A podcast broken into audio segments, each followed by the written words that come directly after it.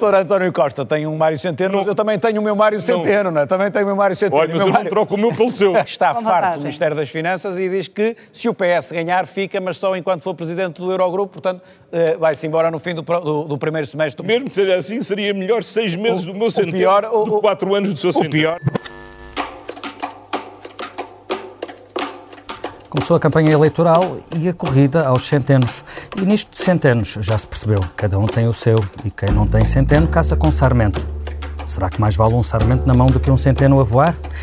Dúvidas, dúvidas. A pré-campanha acabou com António Costa a dar protagonismo a Mário Centeno. O Ministro das Finanças veio defender contas certas, prometer redução de impostos, garantir aumentos para os funcionários públicos, melhor na direita, melhor na esquerda.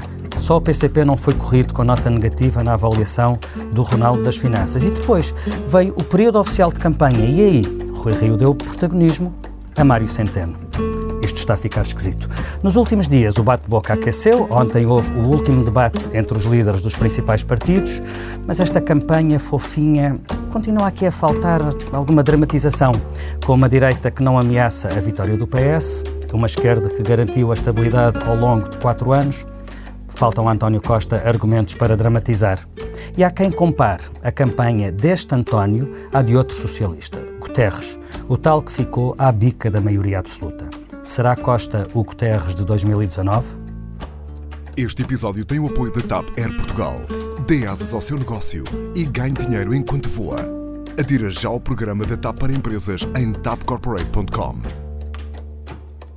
Estamos a gravar ao início da tarde de terça-feira, 24 de setembro, terceiro dia oficial de campanha.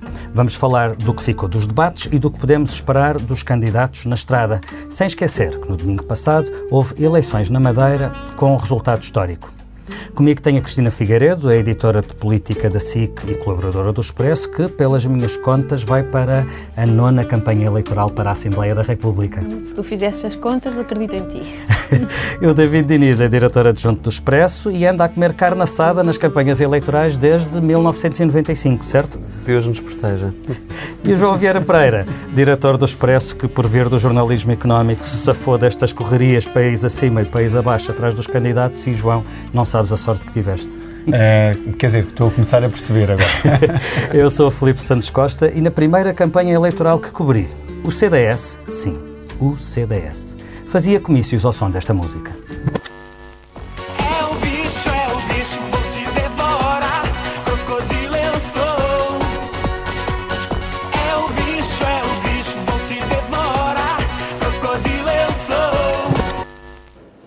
Sempre que o PS diz uma qualquer coisinha que seja a respeito do PCP ou em particular do Bloco de Esquerda, Caio Carme e Trindade. Confirmou-se que tivemos em 2018, de novo, um recorde na carga fiscal. A maior carga fiscal de sempre. Centeno continua a bater recordes a Centeno uh, e essa, uh, esse pódio ninguém vos tira. Como sabemos, só há duas pessoas no mundo que pedem a redução dos impostos sobre os combustíveis fósseis. Assunção Cristas e Donald Trump. Nós vimos que no último mês o Partido Socialista utilizou o argumento da crise para apelar a uma maioria absoluta e livrar-se dos empecilhos da esquerda. E registrei também que há uma espécie de reescrita da história do que foi estes quatro anos. Quem quer reescrever a história é a Catarina Martins, que em abril de 2018 resolveu descrever esta legislatura da seguinte forma. A história desta legislatura é a história do confronto entre o PS e os partidos à sua esquerda. Só mesmo na sua cabeça e do Bloco de Esquerda é que pode haver esta descrição desta legislatura. Isto é um arrufo que normalmente é tratado dentro de casa, estamos aqui a tratar em público.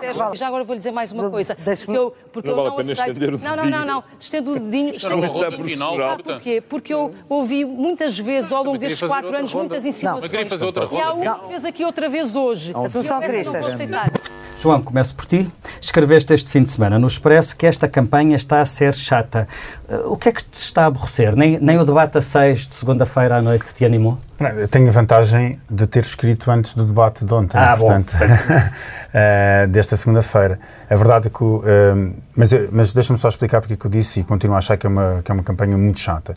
É muito chata porque não há realmente nada que nós olhemos para para os, uh, para os candidatos e que nos os separe tanto assim uh, entre aqueles que podem fazer a diferença que nós consideremos que estamos a discutir política ou estamos a discutir caminhos diferentes para aquilo que é a visão do, do, do país. Quer dizer, isso mostra-se até pelo debate de segunda-feira do da, da manhã das rádios, não é? Com a história do, do, do Centeno. É?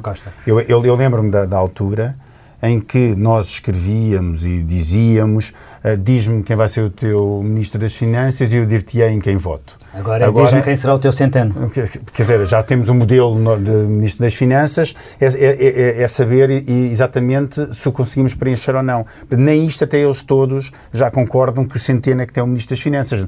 Só, só faltava algo que não vai acontecer, de qualquer uma destas coisas, só faltava ter atingido o, o ou ter sido uh, o, ser Rui Rio a ganhar as eleições e convidar Mário Centeno para, para Ministro das Finanças. Não, difícil, não, é? não era impossível. Uh, e, e, pronto, e portanto, este tipo de.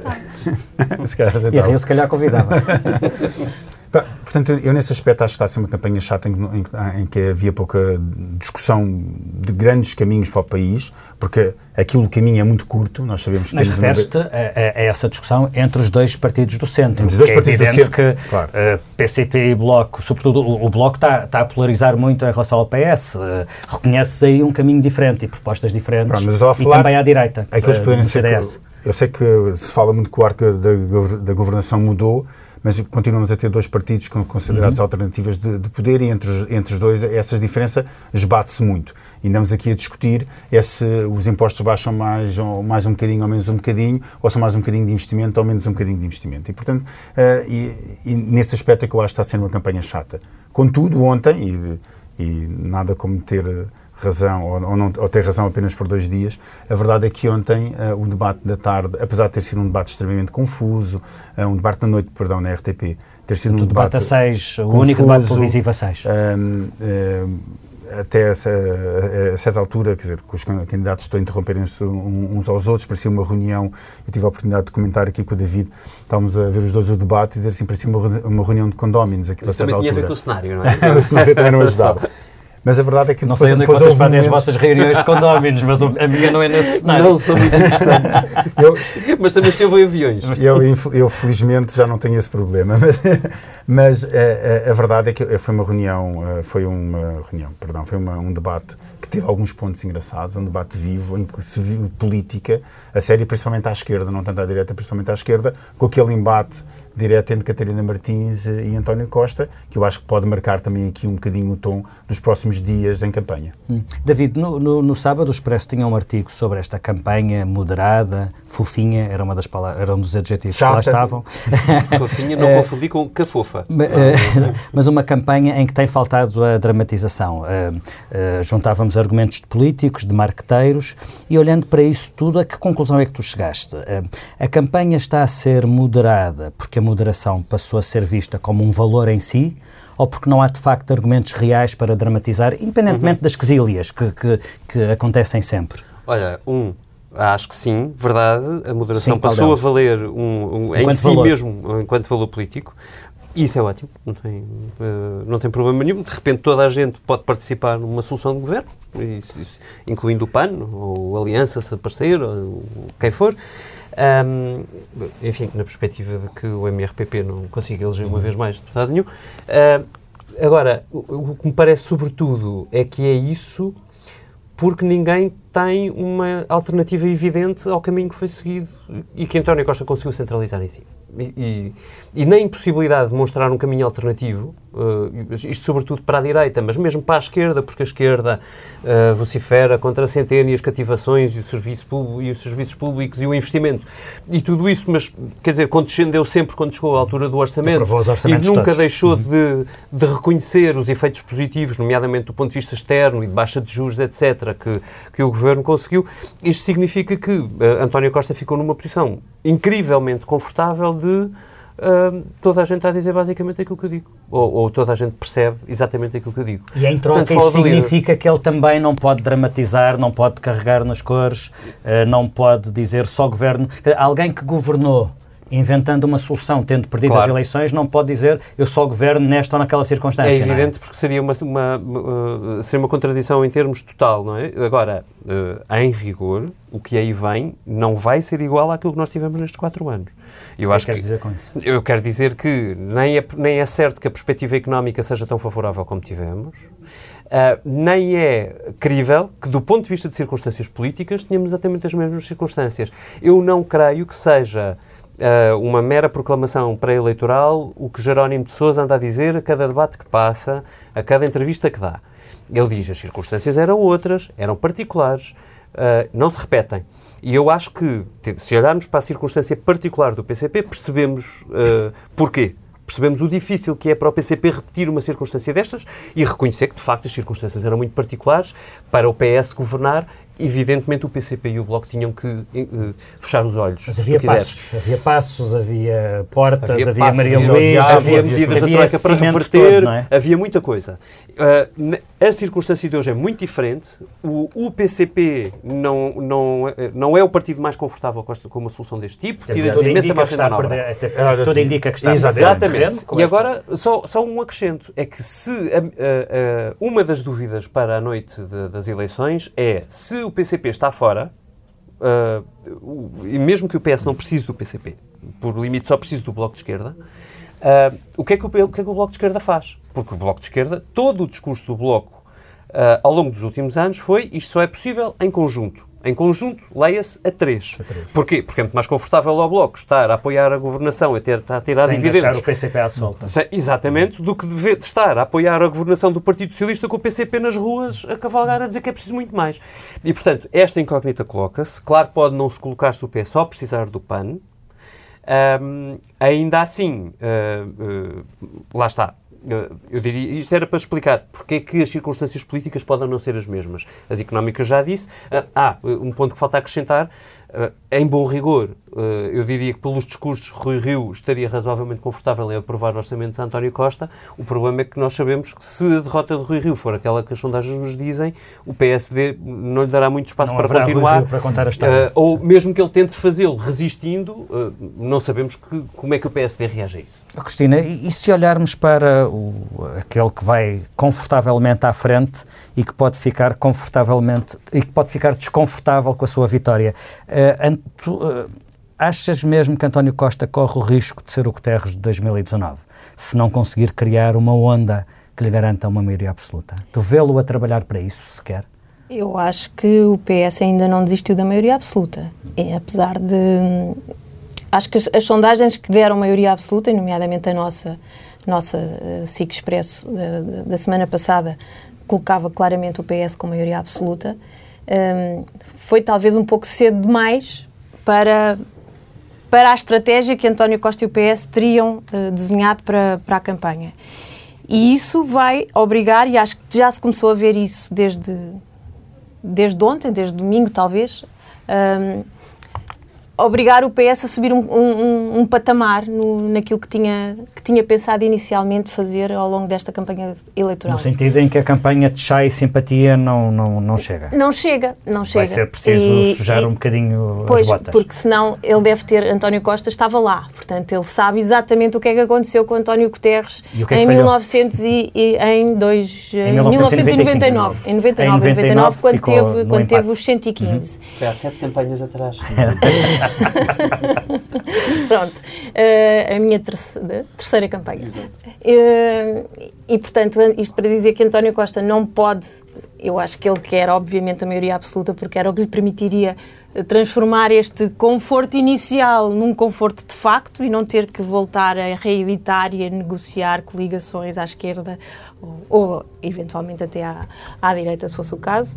Uh, e vai, uh, e vai ter que trabalhar por essa maioria absoluta agora, nesta fase final. Se calhar já será tarde demais, pois não sei. Mas o que se viu ontem, no debate primeiro com o Rui Rio e depois à noite com o debate a seis, é, foi um António Costa diferente dos outros debates. Foi um António Costa já com, com o dossiê dos adversários já muito mais bem estudado. E, e, e, e, exato, e, com, com tiros dirigidos às fragilidades do adversário, coisa que não tínhamos visto nos debates anteriores e nas semanas anteriores.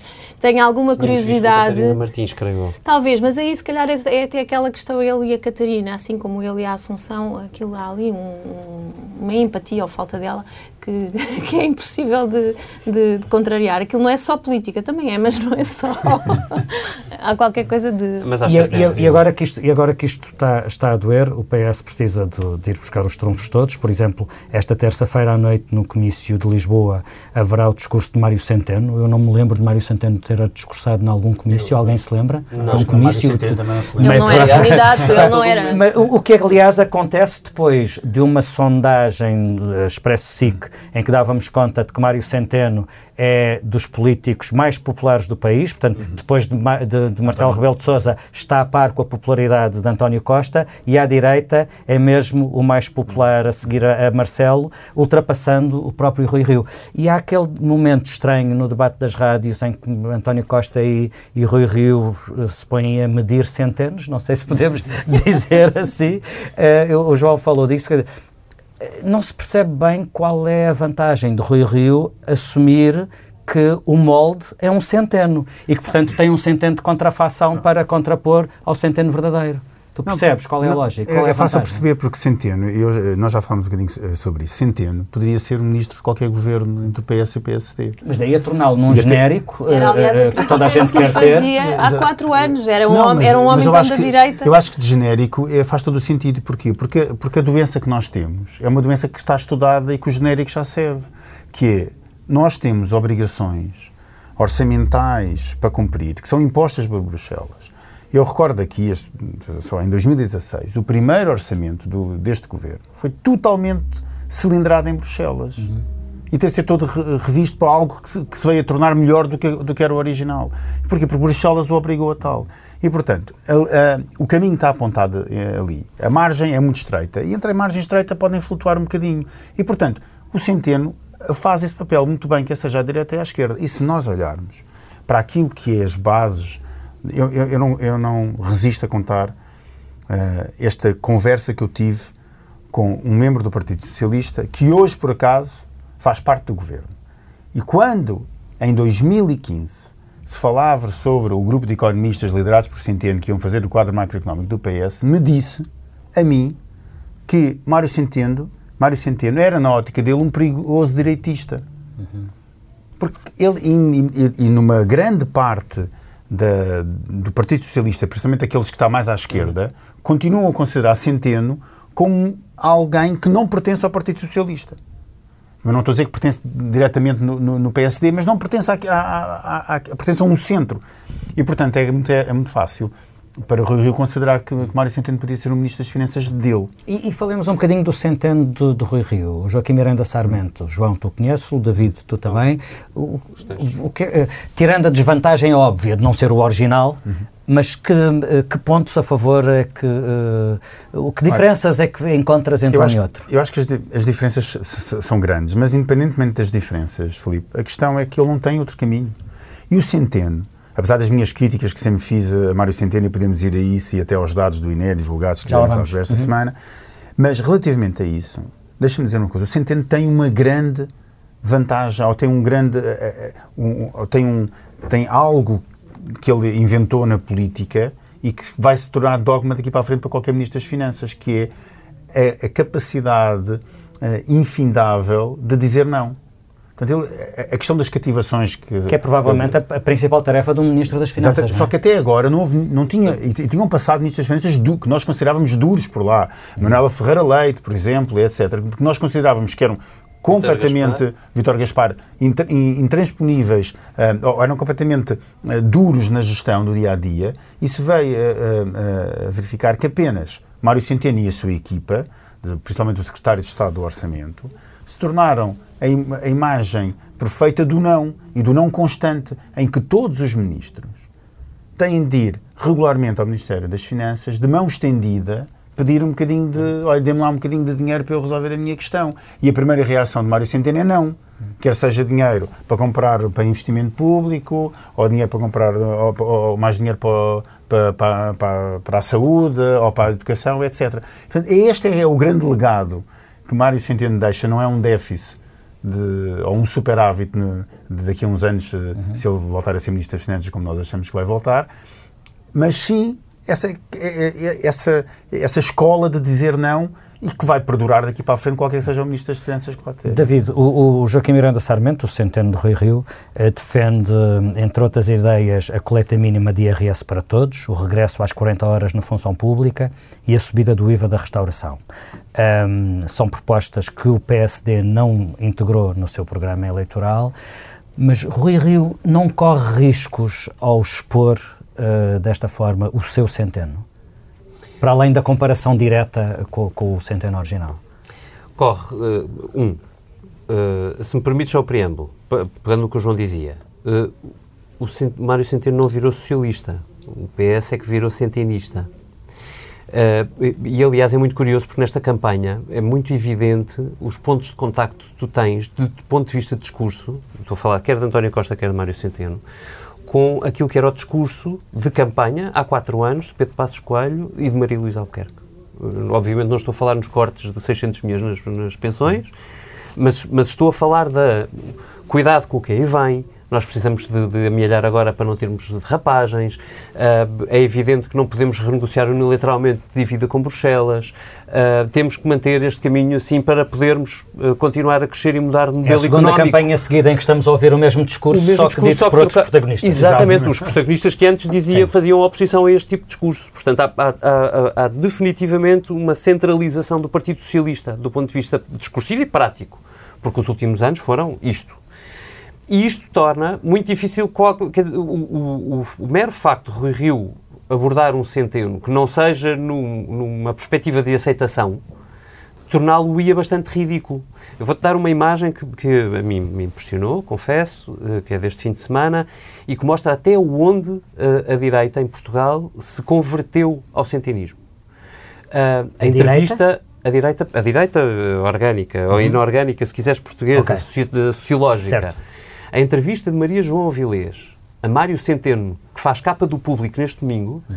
é uma glorificação que seria impensável há dois, três, muito menos há quatro anos. Aliás, eu li aquela entrevista e só me lembrava da entrevista da mesma Maria João Avilés a Vítor Gaspar. Gaspar. Exatamente a era a mesma. E isso é a imagem. E os entrevistados que... diziam coisas parecidas. Pois diziam, pois diziam. E, e, perfeita para alguém que sempre, sempre, se assumiu como passista, não é? Exatamente, mas é, é esse o ponto. Não, isto não é uma, uma, uma, crítica à Maria João Avilés, ela, não, faz, não, não. ela faz o, o, seu trabalho, de resto a entrevista era interessante e a entrevista a Vítor Gaspar era muito interessante, o livro que ela escreveu também. Agora, estamos a falar do ponto de vista dos protagonistas e do que uhum. a direita sociológica, que que Maria João Avilés... This strange feeling of déjà vu. Não esconde representar, uh, tem uh, de, de, simbolo, de, simbólico ali. Na, agora, faça isto, o que é que faz Rui Rio? Eu, eu aí, eu francamente não vejo um ou melhor, nunca é bom, não é? Para Rui Rio nunca é bom, mas é menos mau não disfarçar. Portanto, ele diz assim: não, não, mas eu também tenho alguém que sabe fazer contas. É isto que ele está a dizer. Há um problema pequeno, enfim, com, já digo qual foi a vantagem do, do desse debate, qual é o, meu, qual é o melhor centeno. Um, há um problema pequeno para Rui Rio, é que o Joaquim Miranda Sarmento é, é, bastante mais direito do que ele, do ponto de vista de, de políticas públicas, finanças públicas, etc. E o, o, programa, nem a cabeça do Rui Rio reflete essa, esse programa, nem o programa do PSD reflete aquele programa do seu ministro, do seu centeno. Então, Vantagem. Mas, mas Centeno também é muito mais à direita do que não, não, o PS sim, pronto, e acomodou-se ao cargo. um pequeno é? problema. Enfim, estamos a analisar e, portanto, tem, em coerência tenho que o dizer. Há uma vantagem naquele, no, no facto de Rui Rio ter puxado, porque eu acho que ele foi razoavelmente eficaz para o que queria. Foi tentar dizer ou demonstrar publicamente aquilo que nós já intuímos e já fomos descrevendo. É que uh, António Costa não tem garantias de ter Centeno para mais do que seis meses. Uhum. E isto é um ponto. É, é assim, Se calhar não há de ser uh, uh, uma coisa bestial, porque ninguém atribui, quer dizer, as pessoas nem sequer conhecem muito bem o que Miranda Sarmento, conhece Centeno, mas seis meses é pouco. Uh, e, e, Mário Centeno, enfim, veremos o que é que ele diz no debate, portanto, se calhar é interessante esta conversa no comício.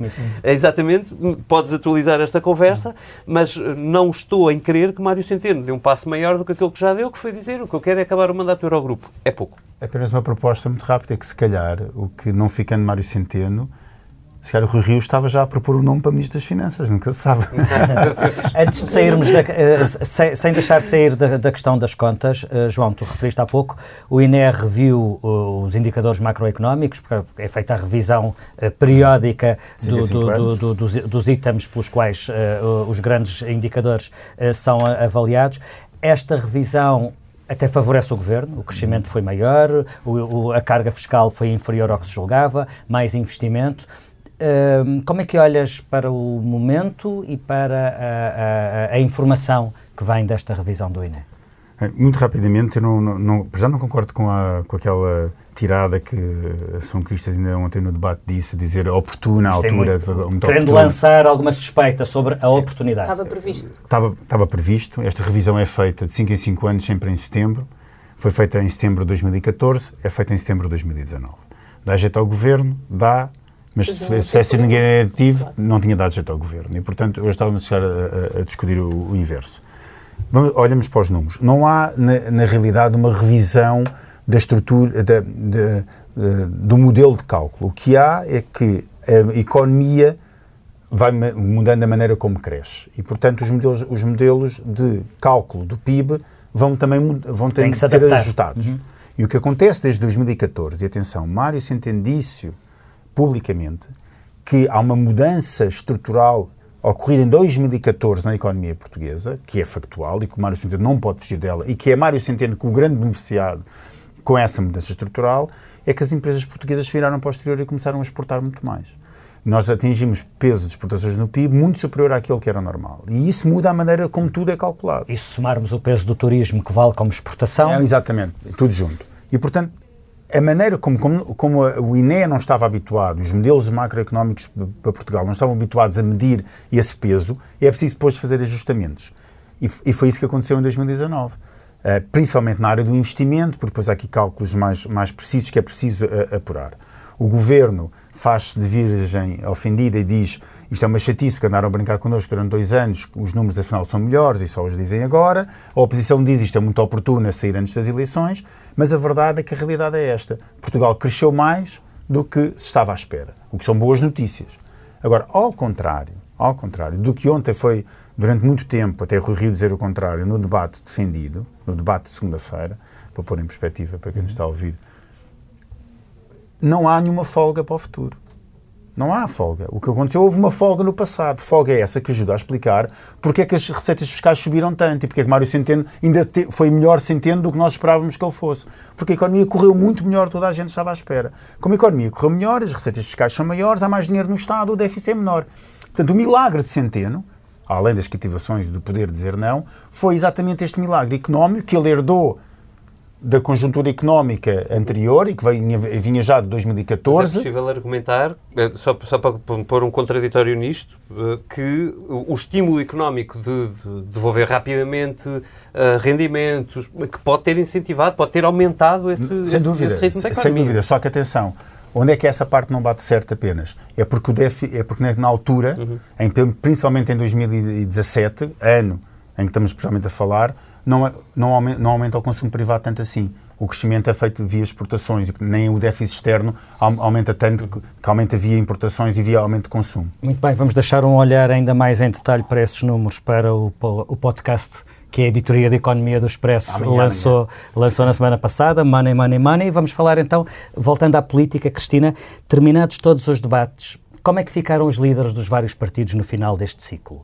Alguém ganhou, alguém perdeu, alguém ficou em, melhores, em melhor condição no lançamento da campanha, alguém ficou em piores lençóis do que estava? Uh, olhando apenas para os debates, diria que parece-me claro que Rui Rio ganhou dos debates. Saiu uh, o líder da oposição que, de alguma forma, uh, se toda a gente gostava de ter visto ao longo deste ano e meio e não viu, e porque saiu mesmo bem ou porque a expectativa era muito baixa, do teu ponto de vista? Um pouco uma mistura, claro. As expectativas eram baixíssimas e isso torna qualquer prestação que seja razoável uma vitória. Mas não, acho que não é apenas por isso. Acho que o Rui Rio uh, tem alguma consistência do ponto de vista, de, de, apesar de também ter revelado algumas fragilidades, mas, mas, tem, mas é uma pessoa, é, é, é economista, sabe do, do, que fala, tem um, um projeto que tem o seu projeto para, para o país.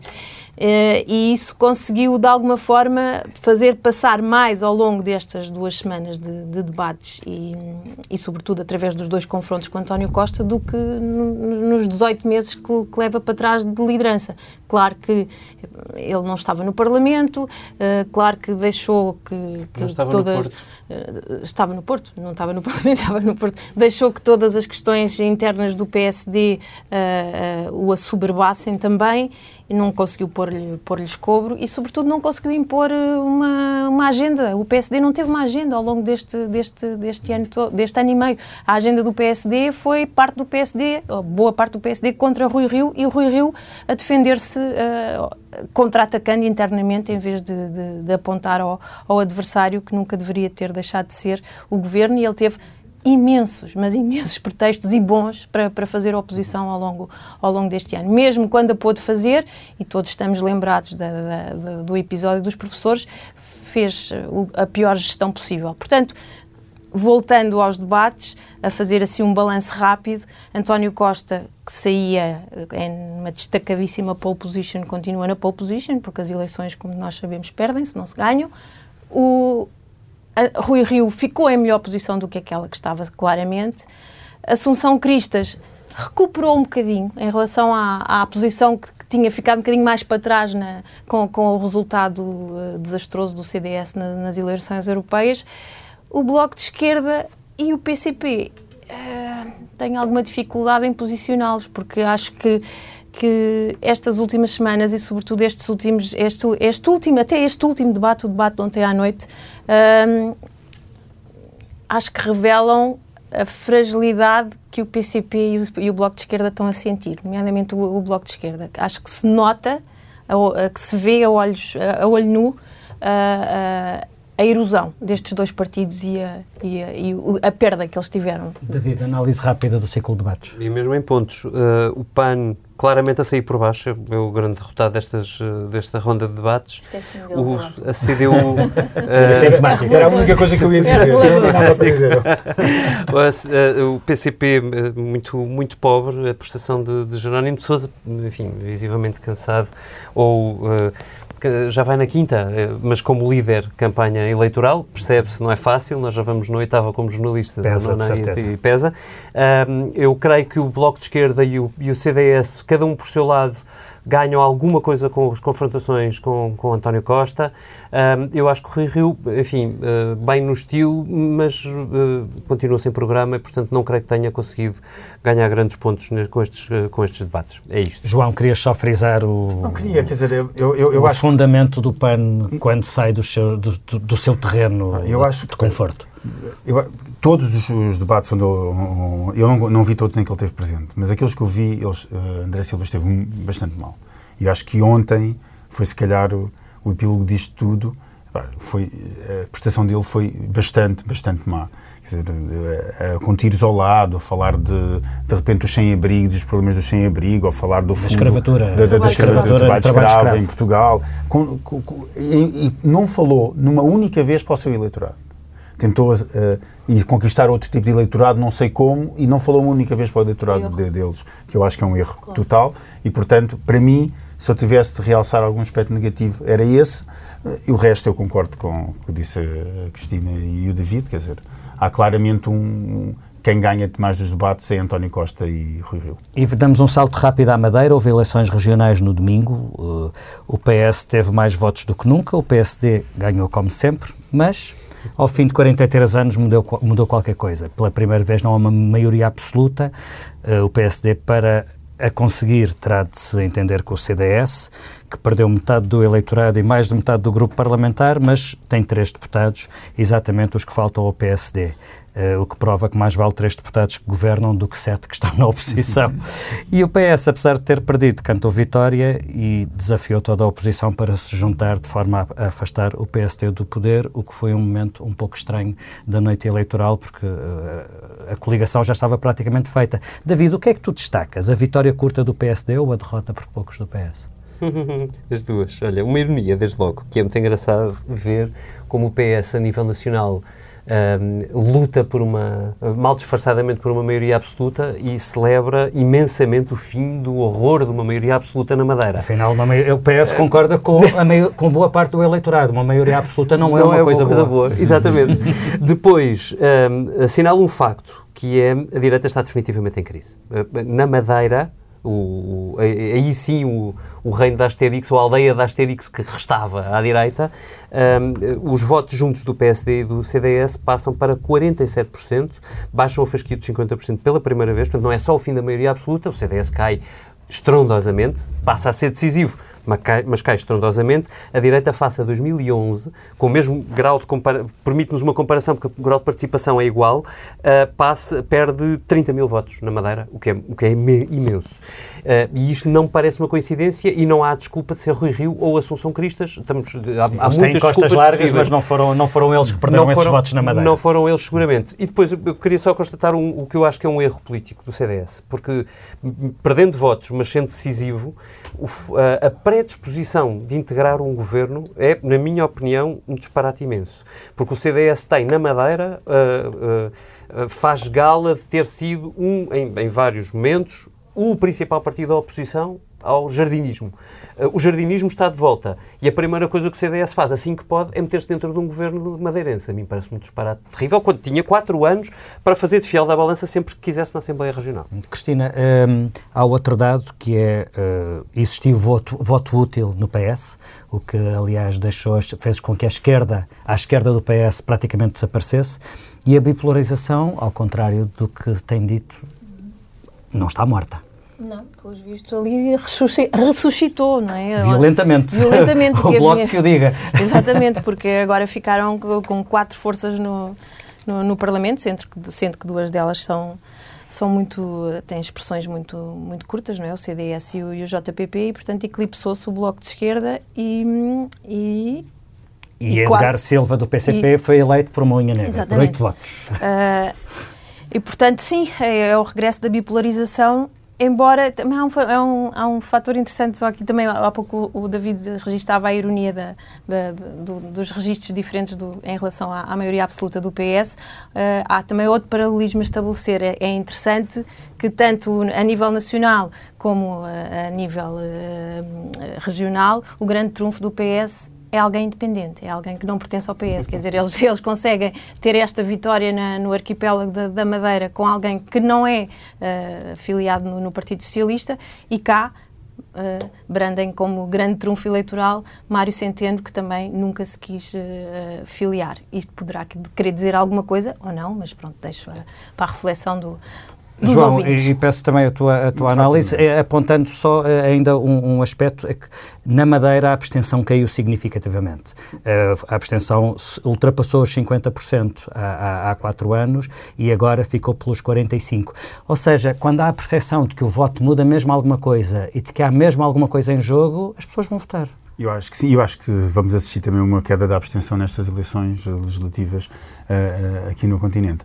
Uh, eu acho que, hum, eu acho que, deixa-me só referir uma, uma, coisa, porque eu discordo de algumas coisas que aqui foram ditas. Um, eu acho que não houve, eu acho que claramente há um vencedor nestas eleições e é, é o PSD Miguel Albuquerque. Porque, repara, tens tu... aquela velha regra de que quem chega não, à frente ganha. Não, não, não, não, não, Que é uma regra que bate certo, sempre certo. Quer dizer, não há quem Menos tenha. quando é o Dr. Costa. Não, não, quando, não, não. Exatamente. Não, quando é, quando é Passos Coelho. Quando Passos Coelho chega à frente, não, quando é não ganha. chegar à frente. A não ser que chegue tipo, com muita distância mesmo. Não, mas o. Uh, mas porquê? Porque reparem, é porque nós discutíamos há dois anos atrás que o Paulo Cafofo ia ganhar limpinho na Madeira ia ganhar. E pela primeira vez o PS ia ganhar na Madeira. uma sondagem a dizer isso. E, portanto, e de repente o que acontece foi uma inversão disso. E, portanto, eu acho que a vitória de Miguel Albuquerque sabe-lhe um bocadinho melhor, porque ele era dado como derrotado. Com a ajuda de Alberto João Jardim ou não, com, com, como o Rio fez querer, e o próprio Alberto João Jardim fez querer, porque disse que, no, que, os primeiros anos tinham sido desgraçados da, da, do, do, governo de Miguel Albuquerque, mas realmente Miguel Albuquerque ganha. Claro que nós, o que vai ficar para os próximos quatro anos é que ele vai governar com o CDS e depois vamos esquecer um bocadinho deste resultado das eleições. E depois veremos. E vamos para outras coisas que não nos saem da cabeça. David, o que é que não te sai da cabeça esta semana? Olha, para falar de alguma coisa séria, uh, só para Não variar. Tem que ser. só para variar. Um concerto absolutamente uh, maravilhoso que a Maria Betânia deu no Coliseu de Lisboa, eu vi o de Lisboa, ela esteve também no Coliseu do Porto. Um, um concerto a apresentar uh, a quem comprou o bilhete, claro está, o álbum que ela ainda não lançou e que se chama Claros Breus um, que é um álbum cheio de contradições, que, que nos leva para sítios uh, completamente diferentes. Reconhecimento, desconforto, nostalgia, orgulho, dor, alegria, esperança, alguma determinação. Uh, eu queria só assinalar, o, o, concerto foi, aconteceu na semana passada, a, a, Maria Betânia diz uh, a quem a ouve: o palco é, é, a única tribuna que eu tenho. Uh, recusa-se nas entrevistas a falar sobre o seu Brasil político Uh, mas aquela intervenção é provavelmente, aquela hora e meia de concerto é provavelmente das intervenções políticas mais fortes que eu tenho, que eu vi nos últimos anos e isto aconteceu a poucos dias do, da quinta uh, criança assassinada no Rio de Janeiro por balas cruzadas, uh, muito provavelmente por intervenção da polícia. João, e a ti o que é que não te sai da cabeça? Trazes-nos música também? Não, não trago música, mas, mas acho que muitas pessoas precisam de música. E eu peço desculpa, eh, eu vou aqui eh, só mudar aqui um bocadinho, porque eu tinha pensado numa coisa e vou. Tinha passado no Coates, pronto, mas. Eh, no Coates, ok. Pronto, e, no, na crise do Sporting e etc. Limpaste mas, isso da tua não, cabeça? Limpei, porque eu acho que é mais importante aquilo que se passou esta semana com Bernardo Silva. E ele dá uma entrevista à tribuna que está publicada esta terça-feira no, no, no, site, eh, não falando do, do, episódio do tweet alegadamente racista que ele fez em brincadeira com um amigo com o qual está sempre a brincar e que assume os dois que são amigos e que ele responde com, com piada também, e porque acho que a certa altura passou-se uh, esta coisa politicamente correta, atinge uh, alguns extremos que, que, passam daquilo que é razoável. Eu não me sai da cabeça que realmente o mundo às vezes parece um lugar estranho. Olha, e então eu aproveito a deixa, eh, porque também não me sai da cabeça uh, uma história relacionada com o futebol. É uma reportagem que eu li no público sobre um clube de bairro, é o União Desportiva e Recreativa Santa Maria, em Odivelas, uh, em Lisboa. É, o, o, clube é de um bairro, do bairro da Urmeira, que é mais conhecido pela delinquência e criminalidade e, e péssimo planeamento urbanístico do que pelos feitos desportivos das suas gentes, mas o clube com o patrocínio de um patrocínio, com, com a ajuda de um, de um patrocinador consegue ter uh, ótimas condições, um relevado sintético novo, uma bancada coberta e, e este é o ponto, uma sala de estudo com tudo o que uma criança ou um jovem precisa para apoio uh, extra nos estudos. O clube tem como regra quem tem negativa na escola tem de frequentar a sala de estudo e quem não frequenta a sala de estudo não treina com a equipa. E aquilo é, está a correr tão bem que não só os miúdos do clube estão uh, na sala de estudo, como as outras crianças do bairro estão a aderir, os pais querem tê-los lá porque é um porto seguro, num bairro onde a marginalidade e a criminalidade são, uh, são regra.